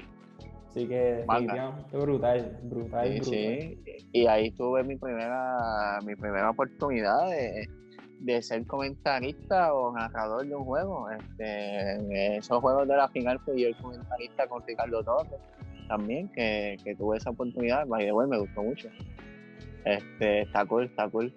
Bienvenido, bienvenido a la fraternidad, hermano. Somos, somos dos. Dos, dos, está cool, está cool, me gustó, la verdad que me gustó hay que intercambiar historia, vamos, vamos a cuadrar eso también. Sí, sí. Me gusta, me gusta eso de, que también hayas tenido esa oportunidad porque ¿quién mejor que el mismo protagonista para poder dar su perspectiva de lo que está ocurriendo? La verdad, Sí, la verdad que fue algo increíble de, todo. Ese, ese torneo pasé de todo, de verla ahí hasta de, de, agarrar o comentar un juego. Que yo dije, a mí siempre me ha gustado eso, me gustan mucho las comunicaciones. No estoy estudiando eso por, porque no pude, tengo que estudiar otra carrera porque eso es, por historia básicamente no se puede casi. Tiene que estar más presencial, pero, pero la verdad que me gustó. Pero Daniel, tranquilo, que yo tampoco estudié comunicaciones. No, no, ah, pues mira. Y aquí estamos. Estamos ahí, aquí estamos. Así que sin miedo, y usted, usted es caballo, usted lo sabe. Vamos a hablar de los Panamericanos, pero justo antes de los Panamericanos tú tuviste una oportunidad única de ir al Oriente y entrenar con el equipo número 2 del, mundo, que es Japón. O sea, esa experiencia, ¿cómo fue y qué aprendiste eh, pues estando allá y compitiendo con ellos? Pues mira, nosotros este, estuvimos, hemos, hemos, ido bastantes veces a Asia, eh, pero tuvimos una gira bastante importante que fue allí, por, Asia. Estuvimos en, en, Hong Kong, fue el primero que yo fui. Eh, después de Hong Kong fuimos a Japón. En Japón nos quedamos una semana, una semana y pico. Después fuimos a Corea estuvimos en Corea, entrenamos también allí una semana, después fuimos al torneo de, y después fuimos al torneo de Corea. Hong Kong, Japón y Corea. ¿Eso fue Sí, sí, eso fue así. Eh, entonces, pues ahí, pues, hecho, mira, eso, entrenar en, Asia, eso es, la crema de la crema. Eh, algo súper duro, es una cultura muy llamativa. A mí me encanta mucho. Yo veo y veo anime, de, de, Japón y me encanta mucho el país de Japón. La cultura me llama mucho la atención, la comida, de verdad, su, su conciencia con el ambiente, su forma de educación, todo, de verdad que me gusta mucho. El país de Japón para mí es de los top, top 5 del mundo, seguramente. Y me encanta. Sí, hay que visitarlo, hay que visitarlo y hay que aprender de su cultura y aprender cómo ellos hacen para para que tantos millones de personas vivan en paz. Y, sí, y, a pesar de que le metieron bombas nucleares para la estar tranquilos y viven tranquilos, viven felices, viven en armonía, eh, se ayudan unos a otros, eh, promueven la eh, que el ambiente esté limpio pues allí no vi ninguna calle sucia, eso fue increíble, ¿no? Tanta gente, todo el mundo coopera, el reciclaje, todo, todo, todo, todo. La verdad que sí. Durísimo, durísimo. Y de ahí o sí, de Rolling Pin a lo que son los Juegos Panamericanos en Lima 2019. Ajá. ¿Cómo te sentías físicamente? Porque llevas un 2019 activo. sí, eh. y, también cómo manejaste el frío, porque Perú. Perú, Perú le mete, fíjate, pero no estaba tan estaba frío, pero no estaba. Bueno, tú también estabas acostumbrado porque estás en, Suecia. Suecia, sí, exacto, exacto, sí, Suecia, frío, Perú, Suecia, o sea. Una disparidad enorme. Sí, sí, eh, está, está diferente, está eh, diferente. Este, pero nosotros pues, estuvimos creo que dos semanas en Puerto Rico, nos adaptamos al sueño y después fuimos a Perú y de allí, o sea, obviamente en Puerto Rico seguimos activos. Eh, allí pues tuve la experiencia, en Perú fuimos porque eh, nos fuimos de los primeros deportes en empezar, eh, pero sí, acabamos. Este, y fuimos de los deportes también que, que copamos nuevamente el medallero y esta vez eh, no éramos los casados, las nenas más bien eran las casadas, las presas, este, los nenes seguíamos siendo los cazadores, yo me veía el punto de vista de cazador, siempre me he visto el punto de vista de cazador para así pues poder ir y ejercer el, mejor trabajo posible sin tener ningún tipo de presión ninguna. Y, ganaste la este, medalla de bronce. sí, la mentalidad está funcionando. Sí, la mentalidad está. Mamba Mentality siempre, siempre verdad. Ese es el, así mismo, el libro que se llama Mamba Mentality. ¿Y te sentiste satisfecho con la actuación de ustedes en, esos juegos? Eh, mira, yo, yo eh, sentí que pudimos haber hecho a, lo mejor un poquito más, eh, pero en realidad dimos, yo por ejemplo, yo di mi 100%, jugué todo lo que pude, siento que en individual, o sea, perdí con Marcelo Aguirre, este 4-0 y sentí que no, no fue mi mejor juego. No fue mi mejor juego, este, pero el día anterior habíamos llegado a una a una semifinal extensa, larga, eh, fue complicado. Este, entonces pues y después venía el, evento por equipo y la verdad que fue algo algo cansón, y, pero no, me, no estuve contento con mi actuación individual a pesar de que llegué a los 16. Ok. O a los 32, no me acuerdo bien. Y te pregunto de otros momentos históricos, otro suceso histórico que el tenis de mesa nos dio en esos juegos y fue cuando Melanie ganó ese partido para ganar la medalla de oro. O sea, ¿tuviste allí cuando ocurrió y qué pasaba por tu mente cuando estabas viendo el suceso? Claro que sí, venga, pues yo estaba literalmente al lado de mi novia, porque mi novia estaba allí en, en Perú y nada, eh, yo estaba bien cagado, yo me pongo más nervioso cuando los veo jugar a ellos que cuando juego yo. Este, yo estaba bien nervioso, sí, sí, estaba, bien nervioso, yo prefiero jugar mil veces a ver jugar a alguien, no, no, no, no puedo No prefiero jugar y estar allí y actuar. Pero tú tienes el control. Exacto, sí. Y actuar yo, si fallo, fallo yo, si no, pues, eso es nada. Este, pero nada, eh, eh, que es como mi hermanita y estaba bien nervioso. Eh, estábamos, yo estaba, mi novia estaba apretando, estaba apretando a mi novia ahí, este, ha hecho las manos, parecíamos que mm, pega. Este, pero la verdad que fue, fue bien cool. Eh, Bruna empezó aplastándola. Eh, Bruna se veía muy superior. Hacho, de verdad que Bruna estaba jugando increíble. Ya había ganado a Adri. Sí, veía con momentum. Y ella se sentía en las nubes. Y pienso que eso mismo fue lo que, lo que hizo que perdiera ese sentido en el que te sientes que ya ganaste, pero no han ganado. Sobre confianza. Sobre confianza, en el que ya tú dices, estoy jugando tan brutal que ya no me va a ganar. Eh, pues ahí fue que fue eso fue lo que hizo que perdiera. Porque Melanie siguió insistiendo, siguió insistiendo, siguió insistiendo, siguió insistiendo hasta que lo logró. Y al final ella, pues, como se veía en la expectativa de ganar, al final literalmente ella se vio con una cara totalmente diferente, sus gestos eran diferentes, su, su, su eh, ¿cómo es que se llama? Este, su porte, su, sí, su lenguaje corporal, su body language era, era totalmente diferente cuando jugaba cuando jugaba durante los tiros, era, no, era, no eran unos tiros con confianza, eran tiros con miedo. Ahí no fallo, ahí pierdo.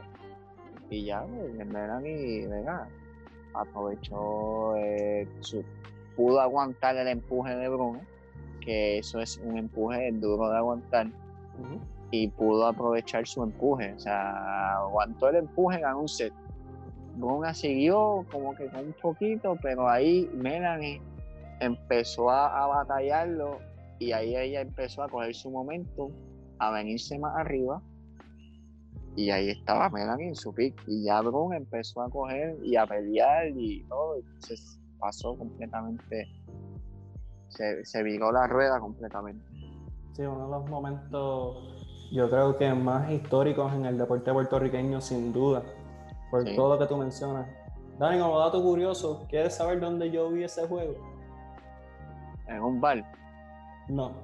Cerca, cerca, pero yo estaba en una cartelera de lucha libre. Y. y, yo. Espérate, espérate, ¿de la WWE? No, de las de Puerto Rico. Y yo, y yo con mi celular gritando, gritando, y todo el mundo mirándome como que. Pero la cartelera no ha empezado. ¿Qué te pasa, loco? Así, realmente me imagino.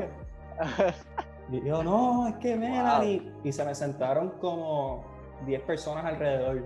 Yo con un iPhone 7 en aquel entonces. Y todo el mundo, mira, lo veo, déjame ver. Tranquilo, que el mío es 6. El mío.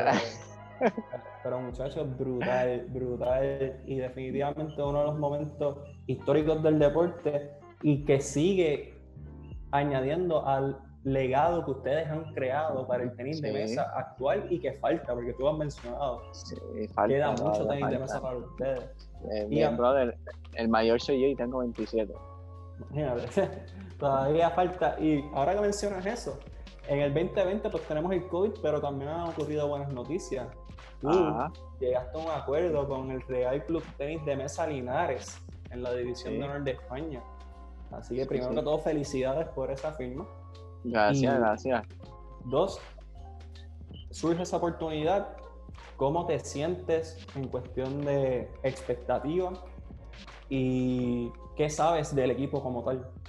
Pues mira, eh, sé del equipo porque tengo un, eh, gracias a que he vivido mucho tiempo fuera de Puerto Rico, he perdido, he sacrificado unas cosas, pero he ganado otras. Entonces, de mis mejores amigos que están allí, pues uno fue literalmente hecho en ese club, es de esa ciudad, es como nosotros de Utuado, pues él es de allí y lo conoce todo y es buena gente, entonces me, me dio, me ayudó eh, junto con la novia de, mi compañero de, de, apartamento, de mi, de mi housemate. Ella juega allí, entonces me ayudó también con ese, con ese contacto. Este, es un club bien familiar, un club bien unido. Eh, la meta del club es subir a, la superdivisión masculina. Eh, esa es su meta como tal, es mi primera firma per se como profesional este, en el cual pues vamos a estar intentando, mi, meta como tal ahí es mantenerme en el ritmo de competencia alto, poder mantenerme en el ritmo de competencia, ya que no hay, eh, como te digo, ya que no hay competencia, que todas están suspendidas por el COVID, pues poder mantenerme compitiendo a un nivel bueno y poder ejecutar y seguir mi entrenamiento. ¿Tienes fecha para reportarte ya? No, todavía no hay fecha porque todavía no hay fecha de comienzo de la liga. Okay. Están viendo entre si se si, en octubre o empiezan en enero, pero si empiezan en enero van a haber ciertos torneos internos allí que, en el cual yo puedo participar. Y ya sabemos que Daniel González tiene el Mamba Mentality, como hemos mencionado, va a ser exitoso, eso ya lo, estamos declarando y lo estamos diciendo aquí en Deporte 100 por 35. Así que hay vamos a estar pendientes, tú lo sabes que vamos a sí. Y no, no, te voy a ocupar mucho más tiempo, te voy a hacer unas cuantas preguntas misceláneas. Dale, dale, tranquilo, zumba, zumba, zumba, zumba para adelante. Has estado en un montón de países. Ajá. ¿Cuál ha sido tu país favorito no puedes decir Puerto Rico. Eso ya lo sabemos. Puerto Rico es único. ¿Cuál de los ah. países que has estado ha sido tu favorito? Ok, eh, tengo, tengo, eh, es, difícil, Te voy a dar libertad de darme tres. Te voy a dar tres. es, difícil, es difícil contestar esa pregunta, te voy a decir por qué. Porque en la mayoría de los países que he ido solamente he ido a torneos. Tengo poco tiempo de visitar o, o hacer simplemente voy cuarto comedor, comedor cuarto, cuarto eh, pabellón, pabellón hotel, eh, básicamente así. Eso que sería injusto para muchos. Pero por ejemplo, eh, me encanta, a mí me, pues, te hablé ahorita de Japón. Yo amo Japón. he, tenido la oportunidad de ir a entrenar allí y sí he visitado. España, he vivido en España mucho tiempo y me encanta España. Este, y el tercero, wow. Tercero, ¿qué podría decir del tercero? Ya, aquí me la pusiste difícil. Eh, el, pueblo ah, habla. Eh, aquí me la pusiste difícil. Mira, te puedo decir que creo de acuerdo a mi experiencia, como tal que tuve allí, no, por mis resultados de juego. Eh, puedo decir, yo creo que. Yo creo que Suecia. Los apunto todos. Dani González me ha recomendado, así que yo voy a apuntarlos todos y voy a buscar ir a todos. Así que. Sí, ahí, ahí te lo recomiendo. Para Suecia, para Suecia, pues ven preparado, papi, para para frío. para frío, pero mira, frío no de Perú, no. Frío. Frío. ya, ya sé, ya entendí yo. Negativo cero, o sea, negativo, o sea, por debajo, por debajo de cero, por debajo de cero. No, no estoy preparado. No, no tengo el mambo mentality todavía. poco a poco, poco a poco. Otra pregunta que nos hicieron llegar, que esta me gusta. ¿Cómo te sientes del legado que, han creado ustedes, que están dejando y que posteriormente van a dejar? O sea, ese trayecto de no haber nadie en la cancha a ahora ser uno de los deportes más cubiertos, eh, ¿cómo tú te sientes del legado que están dejando? Pues mira, ¿cómo me siento? Me siento feliz, me siento contento, pero siento que todavía no hemos terminado. Este, el trabajo no está hecho todavía eh, la verdad que hay muchas cosas por hacer, pero hasta ahora me siento contento, eh, me siento muy feliz porque ya no somos los de ping pong, ya no somos los niños turcuados, ya no somos esos chamaquitos locos que se metieron a homeschooling y no somos quedados. Este, ya no somos muchas cosas que la gente nos pintó de ser y somos, llegamos a ser eh, vistos con otros ojos y, le hemos enseñado el camino a muchas otras personas a seguir, a, a, a querer hacer sus metas, a querer lograr sus metas, a sacar coraje y, y no importarle lo que la otra gente diga. Y pues por eso me siento muy feliz porque le hemos enseñado con acción a mucha gente que, no se deje, este, que, que siga para adelante y siga, siga sus sueños como sea.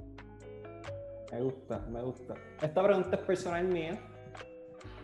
Obviamente sabemos que Fresco es una parte importante de la vida de ambos.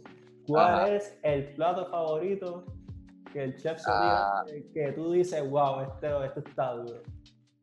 Ya no, me cogiste porque yo me lo como, no le pregunto que. y tranquilo, porque yo siempre le digo, papi, yo no sé lo que tú me estás dando, pero yo me lo vacilo igual. eso está bien duro. Este, no sé, yo a él le dije una vez, de verdad, brother, no me acuerdo, pero es que le dije una vez un plato. ¿Qué diablo le quedó en la madre? Tenía yuca quería yuca, era como una yuca al mojo con no sé qué. Eh, o sea, lo que me acuerdo es de, la yuca, porque estaba. Brutal, brutal. Otro nivel, otro nivel, de verdad que estaba por encima de los candules. Y la gente cocina rico, de verdad. Hay que repetirlo. Así que Michael, obviamente, nos está viendo. Nos está viendo. Así que, Michael, ya tienes para la semana que viene, tienes que llevarle a Dani ese plato que tú debes saber cuál es. En la, yuca, yo, sé, yo creo que yo se lo dije, se lo dije, que la yuca estaba en la verdadera amor. Así que ya, ya sabes que Michael Sotil, ya usted sabe que, que, Daniel está pidiendo ese plato, así que tiene que cooperar. Y Daniel, las últimas dos, ¿qué te gustaría lograr antes de guardar la raqueta? Mencionaste que falta mucho para eso, pero ¿qué te gustaría lograr? Pues mira, me gustaría ser olímpico. Uh. me gustaría ser olímpico, obviamente, este, pienso que todo atleta que empieza a hacer deporte y el deporte olímpico le gustaría hacer, llegar a hacerlo, a hacerlo. Este, porque es un, algo importante, no todo el mundo lo logra. Eh, y la segunda cosa que me gustaría, hay un refrán que, a mí me gusta mucho, que lo dice Will Smith, creo que lo han dicho a la gente antes, pero yo lo escuché decir a Will Smith, y él dice que si tú me estás haciendo la vida de alguien mejor, tú me estás haciendo nada con tu vida. Eso me gustaría, pues, de la raqueta, con mi raqueta yo lograr impactar personas. Siempre he creído que el deporte es un medio para llegar a las personas, para llegar a, las situaciones, para, para hablar, para sentir, para, para ser empático, para, para todo. Entonces yo siempre, como dice LeBron James, somos más, we are more than basketball, pues nosotros somos más que un deporte. que, lo que quiero hacer con la raqueta, la otra cosa que quiero hacer antes de empezar la raqueta es que la gente conozca más de mí, que sepan que aquí tienen a, un aliado en cualquier tipo de cosa posible. Este, pero me gustaría llegar a, a sitios donde el deporte no llega, pero que las personas sí, las historias sí. Y por eso es que me gustan mucho las comunicaciones, porque puedo llegar a sitios donde literalmente el deporte no llega este, y poder inspirarlos de una manera diferente o inspirarlo y ayudarle a la persona a que siga su sueño como yo lo pude hacer. Súper. Y la última pregunta, ¿qué consejo le quieres brindar a los jóvenes que tal vez quieran incursionar en el deporte y dicen, yo quisiera ser como Daniel González? Pues mira, bro, he dado un par de consejos en esta entrevista. Sí. Los, Voy a los voy a repetir, los voy a repetir. El primero, Mama Mentality, lees el libro de Kobe. Ese, ese por ley. Este, ese es vacilando, pero en serio. es un vacilón, pero un vacilón, pero en serio. Este, lean el libro de Kobe que van a tener mucha sabiduría ahí. Este, no, pero el primero es vayan, siempre vayan creyendo en sí mismo, vayan con bajas expectativas, low expectations, how you believe, con bajas expectativas y grandes esperanzas en sí mismo eh, siguiendo esa línea, el segundo es crean en ustedes mismos, aunque la gente le diga lo contrario. Este, siempre siendo realista, por ejemplo, eh, yo sé que yo no puedo cantar. Yo sé que yo no puedo cantar, O sea, por más que yo intente, yo no puedo cantar. O sea, yo no voy a ser cantante.